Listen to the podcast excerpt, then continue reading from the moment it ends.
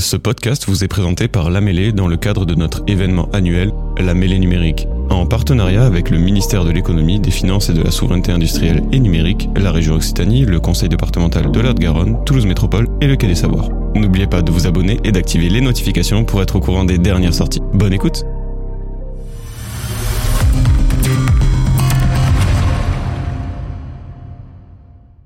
Donc, alors je ne sais pas si ça, on va voir peut-être que le public, euh, je vais avertir, le public va pouvoir poser des questions.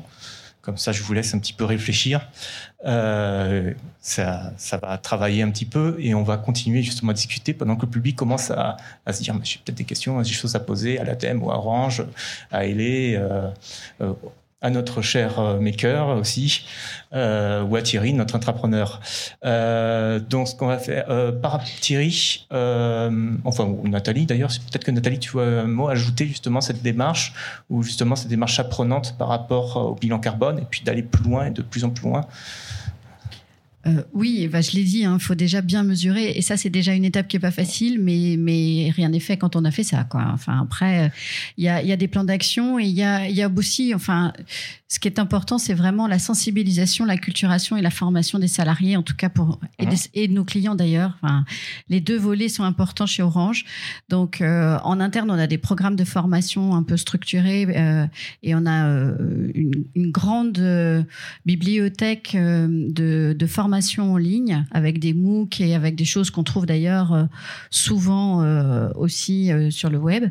Et puis pour nos clients, on a un site qui s'appelle Bien Vivre le Digital, qui est un site où on, on recense en fait pas mal de choses, dont des éco-gestes euh, pour la partie numérique, euh, pour savoir si c'est mieux ou, moins bien euh, de trier ses mails que de lire une vidéo en, basse qualité, par exemple, de faire du streaming. Donc voilà, il y a pas mal de choses aussi. Et, et ce que je peux juste ajouter, c'est que on a fait une consultation citoyenne chez Orange cette année, en début d'année 2023. Donc on a demandé aux Français ce qu'ils ce qu'ils attendaient d'Orange en termes de, de numérique responsable. La première réponse qu'ils ont faite, c'est euh, de nous aider à garder nos terminaux le plus longtemps possible. Donc c'est une bonne nouvelle, parce que ça correspond à nos enjeux et, euh, c'est efficace, euh, puisqu'on l'a dit, c'est ce qui cause le plus l'empreinte carbone. Donc, donc on, est, on est vraiment sur ce sujet-là qui est un sujet phare pour nous. D'accord, mais donc peut-être qu'ils voudront changer, s'ils doivent changer de téléphone, ils voudront des téléphones plutôt réparables, je suppose. C'est euh, est-ce que tu as des noms de téléphones réparables aussi? C'est un gros sujet, je crois, la réparabilité. Bah, je vais pas forcément faire de pub pour des constructeurs, on en vend beaucoup, mais euh, oui, oui. Et ce qu'on fait, par contre, c'est qu'on va développer le réseau de réparateurs pour faire en sorte de les certifier, parce qu'il y a encore euh, beaucoup de doutes et beaucoup de, en fait, de questions de nos clients sur est-ce que j'ai intérêt à le faire réparer à la boutique du coin ou l'envoyer directement chez le constructeur? C'est pas forcément le même niveau de réparation. Aujourd'hui, on a, on travaille avec euh, avec des réparateurs, mais on, a vraiment l'ambition de d'accélérer sur ce sujet-là en intégrant euh, aussi des garanties liées à la réparation qui soient de plus en plus euh, importantes pour que pour bah, pour que nos clients aient de plus en plus envie de faire réparer leur, leur mobile plutôt que de le changer. D'accord.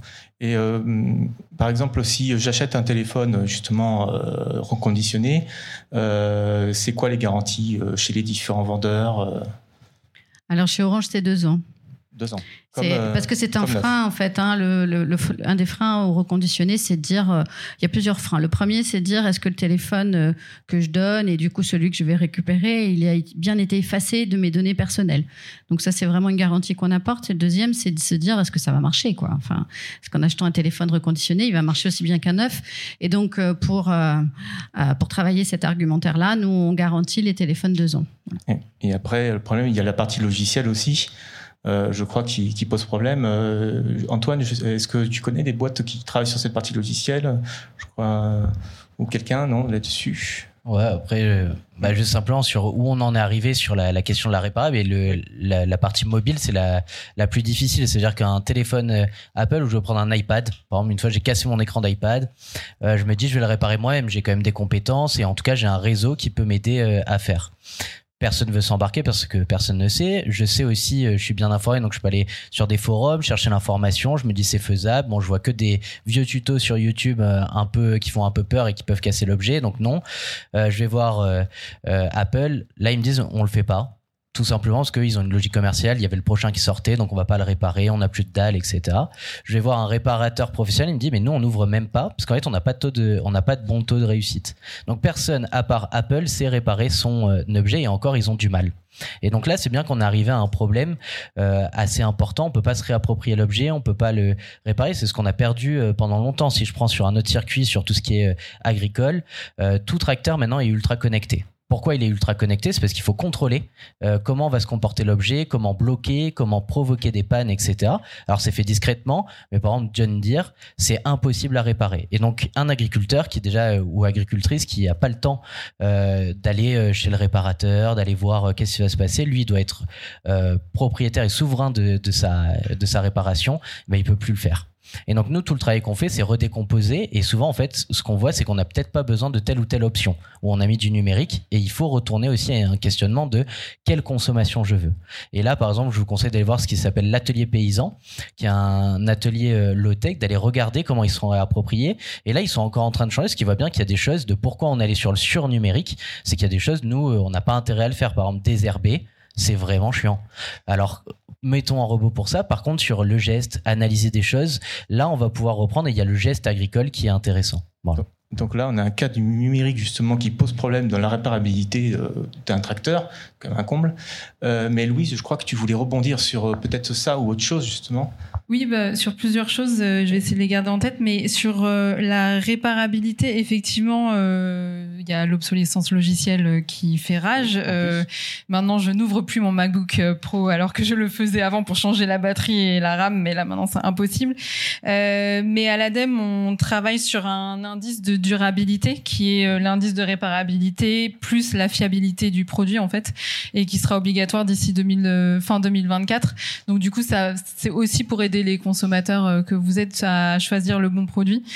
Euh, il y a sur le j'avais pensé au à une référence il y a euh, par rapport à ce que tu dis démonter, euh, il y a une super newsletter euh, que je vous conseille qui s'appelle qui s'appelle Limite numérique et euh, dedans la personne qui fait Limite numérique qui s'appelle Thomas, je n'ai plus son nom de famille en tête, mais en fait fait des conférences sur le numérique tout en ouvrant un téléphone et en ayant en allant regarder dedans. Donc du coup il y a vraiment ce, ce côté réappropriation du bah, de l'objet en fait qui est vraiment intéressante. Donc, il y a une question de réappropriation des objets une question de réflexion aussi, oui. D'ailleurs, est-ce que, d'ailleurs, dans le public, il y en a qui auraient des questions justement euh, sur la réparabilité ou, euh, par exemple, sur des entreprises Oui, au fond, peut-être? Oui, bonjour. Euh, moi, j'avais une question, mais qui, était, qui datait d'un peu, un peu avant, du coup, sur les déchets. On a parlé de déchets, émissions de gaz à effet de serre. il me semble pas que c'est l'impact le plus important avec le numérique. Qu'est-ce qu'on a comme outil pour, pour évaluer, du coup, les autres impacts qu'a un produit ou un bien, un service, n'importe Est-ce qu'ils sont utilisés? Euh, et, après, plus spécifiquement pour Orange, du coup, vous avez parlé d'un plan de décarbonation. Est-ce qu'il y a des, équivalents, des plans sur euh, l'érosion de la biodiversité, euh, économie de ressources, etc. etc. Merci. Alors, pour la première question, je ne sais pas, est-ce que quelqu'un, justement, sur ces questions de mesure?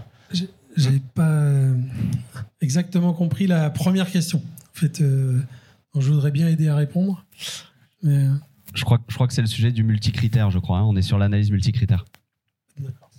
Euh, alors, du coup, pour répondre à cette question, euh, on a une méthode euh, qui peut se mettre un, peu en, parallèle ou en comparaison au, bilan carbone, qui est l'ACV, l'analyse du cycle de vie. alors, c'est une méthode, on va dire ça, qui, qui est très intéressante. Par contre, c'est le cas de le dire, c'est une usine à gaz. Ça peut être très très complexe euh, à mettre en œuvre. Euh, l'idée de, l'analyse du cycle de vie, c'est d'aller euh, analyser et mesurer l'impact d'un élément sur tout son, tout son cycle de vie, de sa conception, sa fabrication, son utilisation et sa fin de vie, euh, sur justement différentes dimensions euh, au niveau des impacts. Donc on a effectivement, on retrouve le côté euh, émission des gaz à effet de serre, le, côté carbone, mais on a aussi l'épuisement des ressources abiotiques, on a la consommation d'énergie primaire, voilà, on a, on a tout un tas de, sujets annexes. Là où ça devient très compliqué, c'est que déjà il faut avoir les ressources et les connaissances pour être capable de mesurer sur tout le cycle de vie, et là c'est quelque chose en fait, dès qu'on touche au numérique, qui nous échappe. Euh, aujourd'hui, du numérique fabriqué en France, sur laquelle on a la transparence euh, sur ces infos-là, euh, moi, je connais pas. et là où après, c'est très compliqué, c'est qu'on va évoluer vers une problématique multidimensionnelle. Euh, jusqu'à présent, on parlait de, bilan carbone. Alors déjà, on a fait une énorme simplification en parlant de bilan carbone parce qu'en en fait, on ramène une problématique là aussi multidimensionnelle parce que c'est plusieurs types de gaz qui euh, génèrent euh, justement le réchauffement climatique et on a ramené ça sur une seule et même échelle, qui est du coup le carbone. Donc c'est pour ça qu'on parle aussi en équivalence carbone. Et là, on rééclate ça en prenant plein de dimensions différentes. Et en fonction du prisme dans lequel on va regarder les résultats, ben, on aura des analyses des interprétations qui sont totalement différentes. C'est là où ça devient très très compliqué et, très vite. C'est un boulot à part entière, hein. c'est des gens, c'est des ACVistes qui font ça, euh, et, derrière, euh, c'est assez compliqué de s'y lancer comme ça de base. Euh, donc, il faut avoir connaissance que si on va avancer sur ces sujets, ben, c'est des ressources internes et externes à monopoliser de manière assez forte pour pouvoir aller sur quelque chose d'assez de, chouette. Merci beaucoup. L'impact, euh, l'impact environnemental, on est confronté à une, espèce de paradoxe. ce sujet, c'est un sujet qui est éminemment complexe. Et pourtant, euh, l'objectif qu'on a, c'est d'essayer de vulgariser, dans le bon sens du terme, les choses pour que les citoyens, les citoyennes puissent le comprendre, se l'approprier et agir. Euh, donc c'est pour ça en fait qu'on a tendance à limiter à l'empreinte carbone. On regarde le CO2, mais on regarde pas le méthane, on regarde pas les autres gaz, on regarde pas la consommation d'eau. C'est vrai que quand on fait du nucléaire, bah en fait c'est bien, il y a pas de CO2. Mais par contre, on consomme vachement d'eau et puis euh, quand même il y a quand même un petit impact environnemental, l'impact sur la biodiversité, etc. Euh, ce que les études montrent, peut-être que l'ADEME pourra compléter. Euh, ce que les études montrent, c'est que c'est un bon indicateur de pollution d'impact environnemental. Le CO2 est un bon indicateur. Donc aujourd'hui, on s'attaque à ce sujet-là, mais en effet, il faut être euh, intelligent, il faut commencer à regarder autour. Quand les gens ils auront compris ce fonctionnement-là, on pourra peut-être aller sur les autres éléments, mais aujourd'hui, on pourrait les perdre à parler de ça. Quand, euh, par exemple, là, on est dans une salle, la qualité de l'air intérieur, c'est des COV, c'est tout un tas de composants, euh, mais on sait que c'est le taux de CO2, en gros, qui est le premier indicateur de la qualité de l'air intérieur dans une pièce. Donc si on mesure le taux de CO2, ça nous donne une indication du taux de pollution potentiel qu'il peut y avoir dans la pièce. Donc c'est ce paradoxe-là que je voulais. Euh, c'est une très bonne image justement de, mesurer le taux de CO2 euh, par rapport à ça. On l'a fait pour Covid. Merci. Parce que les scientifiques, ils peuvent, ils peuvent décrire énormément de choses, mais ce qu'il y a, c'est que aujourd'hui dans nos sociétés, on a un problème, c'est que les citoyens, on n'arrive pas à comprendre les scientifiques parce que les scientifiques, bah, ils vont dans le détail de ce qu'ils font. Donc, et les gens, au bout d'un moment, ils sont paumés. Quoi. On n'est pas tous ingénieurs euh, en écologie, en environnement. On connaît pas tous les grands mégacycles de la planète. Et, et donc, tout le monde ne maîtrisant pas ça, la première, le, la première, le premier des réflexes qu'on pourrait avoir, c'est de le rejeter. Alors qu'en fait, ça nous concerne nous. C'est pour moi ça le paradoxe. Très bien. Nathalie, justement, par rapport à Orange, euh, je suppose qu'il travaille dessus et que, ben, bon, voilà, on a un peu répondu à la question. C'est complexe. Oui, ben, enfin, l'environnement chez Orange, c'est systémique comme partout. Hein, donc, mm. euh, pour compléter ce que j'ai déjà dit, en, fait, Orange en France est certifié 14001. Donc ça, c'est un système de management de l'environnement. Ça veut dire qu'on regarde tous les aspects. On regarde pas juste l'empreinte carbone. Comme tu l'as dit, effectivement, en regardant l'empreinte carbone, ça nous permet d'aller euh, facilement peut-être un peu pédagogiquement, on va dire, à des actions qui euh, engagent l'ensemble des salariés, l'ensemble de nos clients. Donc c'est un peu euh, l'angle d'attaque, en tout cas de communication et, d'action, qui est le plus facile. Mais euh, on travaille aussi sur la biodiversité, on travaille aussi sur l'eau, on travaille aussi sur les matières premières, en fait, et ça à travers la certification qu'on qu'on a régulièrement et, qui est remise régulièrement en jeu, euh, ça nous permet de, ne pas oublier ces aspects-là, même si aujourd'hui on est peut-être un peu plus avancé dans la mesure de l'empreinte carbone et donc des actions visant à limiter l'empreinte carbone que dans d'autres. D'accord. Euh, oui, oui, je t'en prie. Juste peut-être pour préciser que dans effectivement euh, l'enjeu de la CV, c'est un enjeu très fort, et dans le programme Alt Impact, on a tout un axe sur ce sujet-là. C'est-à-dire qu'on va, euh, nous, on a à l'ADEME, on a une base de données qui s'appelle base empreinte, qui en fait qui fait des ACV de pas mal de choses. On n'avait pas le, le numérique dedans, donc là, on va bosser à avoir une dimension numérique pour pouvoir créer une base de données multicritères enfin qui soit libre d'accès et euh, accessible à tout le monde. Euh, et du coup, l'idée aussi, c'est que il y a des méthodos euh, qui s'appellent les PCR euh, ou RCP, donc référentiels par catégorie de produits, qui sont là pour un peu pour donner le cadre méthodologique de comment est-ce qu'on fait une ACV en gros, enfin en très très gros.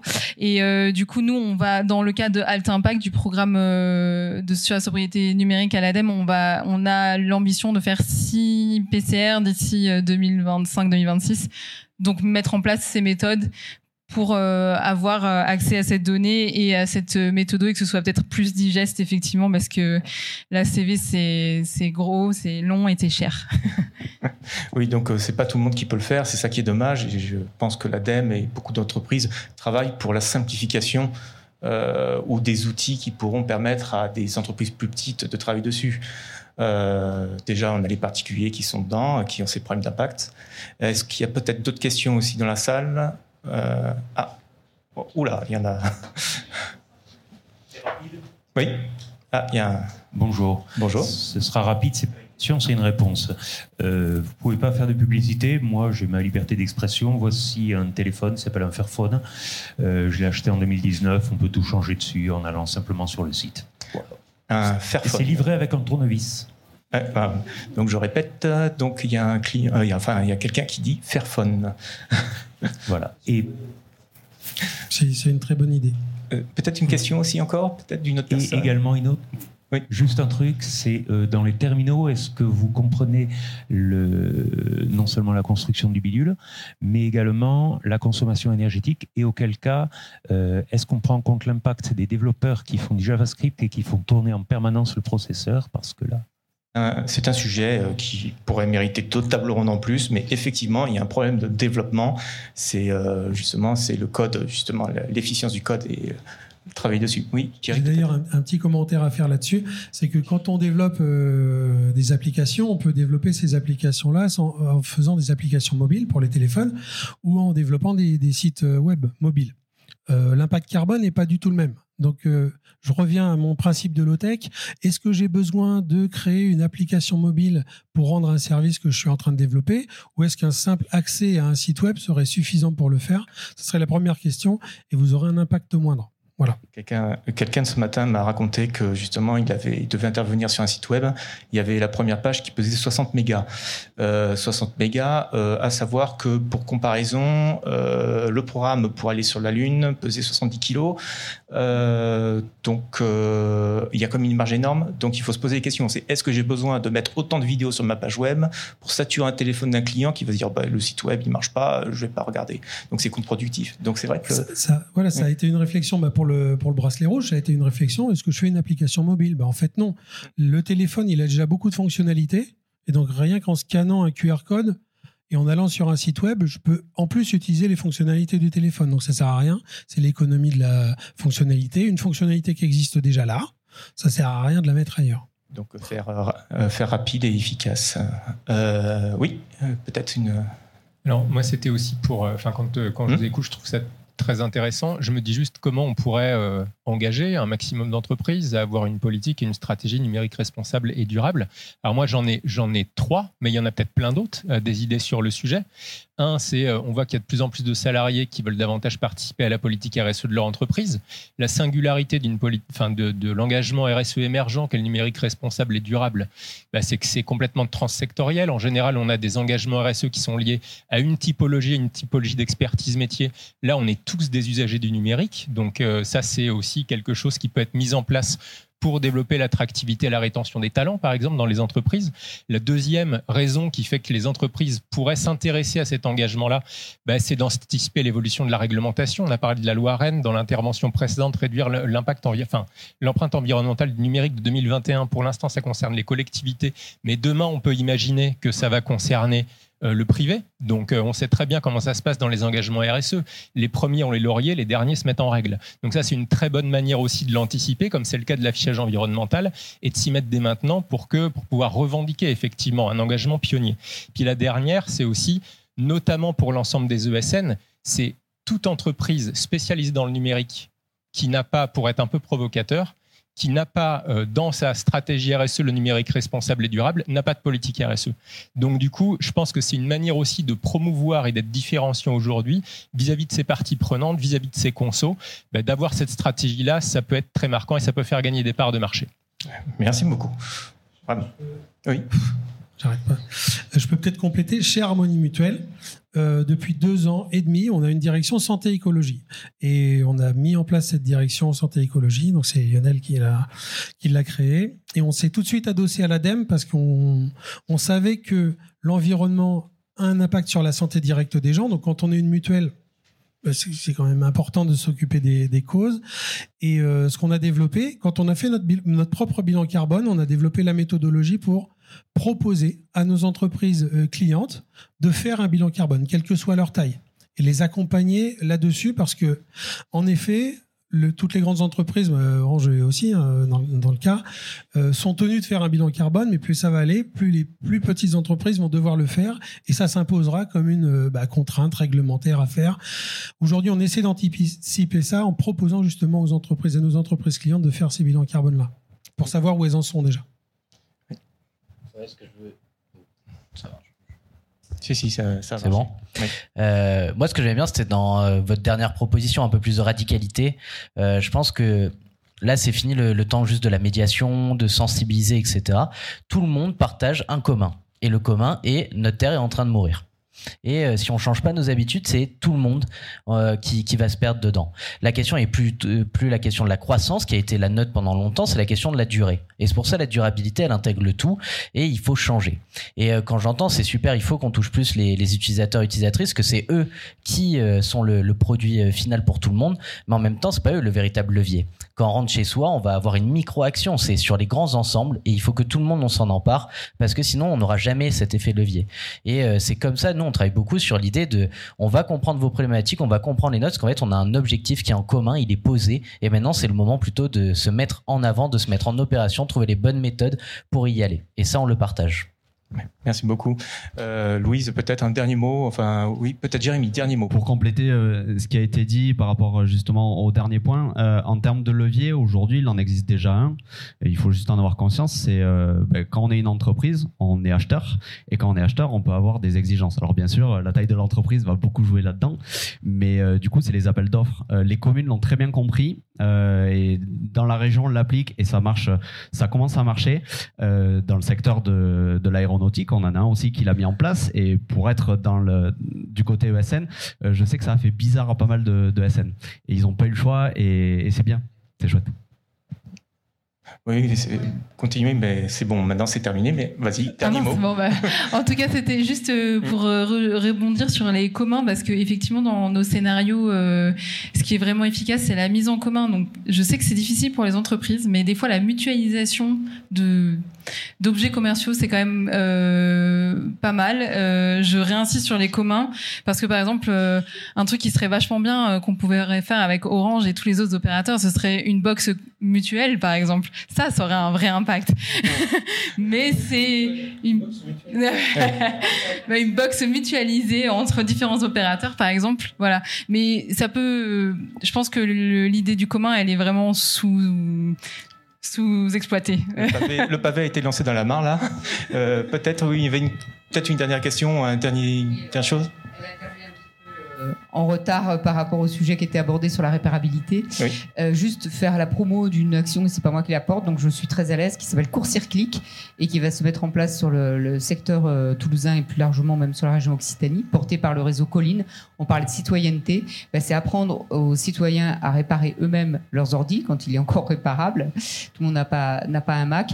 Et derrière aussi leur permettre de blanchir eux-mêmes un peu leurs données pour faciliter plus, plus facilement le don. Parce qu'on sait bien que c'est un frein au don que le fait d'avoir peur de partager ces données. Donc, c'est des ateliers qu'on mettra en place avec Colline sur les territoires, tout simplement pour se réapproprier ce, numérique et faciliter euh, après soit le D3E, soit euh, au contraire le, le réemploi. Merci Court-circuit par Court-circuit. Merci beaucoup. Donc, euh, c'est un sujet vaste et complexe. On a essayé de vous donner un aperçu justement de la sobriété numérique. C'est juste une toute petite partie. Et donc, je vous remercie d'avoir été si nombreux à cette table ronde. Peut-être encore une autre question Oui, j'ai euh, bonjour. Euh, moi, j'aurais une question. Vous avez parlé du coup de l'empreinte carbone sur les vidéos. Alors, il y a beaucoup de gens euh, du coup qui vivent de ça parce que c'est les créateurs de contenu. On fait souvent des posts sur Instagram et tout ça. Donc, euh, si on diminue ces vidéos, est-ce que ça veut dire que ces métiers vont disparaître par le futur? Non, c'est vous pouvez. c'est surtout en fait, il faudra demander, par exemple, à certains fournisseurs de vidéos comme YouTube et d'autres plateformes, de diminuer ou de mieux compresser déjà, mais aussi de, mettre une option pour diminuer la qualité de vidéo. Si vous la mettez est-ce que vous avez vraiment besoin Enfin, je vois des personnes qui regardent la vidéo en 4K ou en 2K sur leur téléphone. Si on le met en 1080p, 720p ou même 240, euh, c'est déjà très bien. Euh, c'est le problème, c'est la taille de la vidéo, ou voire même que le son. 240, c'est chaud. Oui, 240, c'est chaud. Mais, mais après, je pense à des personnes, justement, je discute avec des personnes qui disent J'écoute YouTube, je regarde pas. Donc forcément, il faut se poser la question sur l'utilité. Donc je pense que euh, justement les créateurs de vidéos, les créateurs de contenu sont très importants aussi pour avoir, pour partager le savoir. Euh, c'est très important de partager le savoir sur toutes ces problématiques aussi. Euh, mais euh, n'oubliez pas aussi, il faut faire pression pour qu'on puisse avoir des options plus faciles pour diminuer la qualité des vidéos, par exemple sur YouTube. n'oubliez pas mettre, d'aller sur la petite étoile, le, petit engrenage en haut de la vidéo YouTube, et vous mettez à 720p. Mais, mais je pense qu'il n'y a pas d'impact. C'est un choix. Mais après, petit à petit, ce choix va pousser les GAFAM à agir.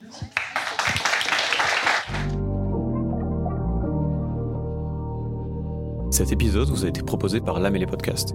Pour plus d'informations sur notre écosystème et nos services, rendez-vous sur notre site internet www.lamélé.com ou retrouvez-nous sur nos deux lieux, la cantine by et la cantine Toulouse.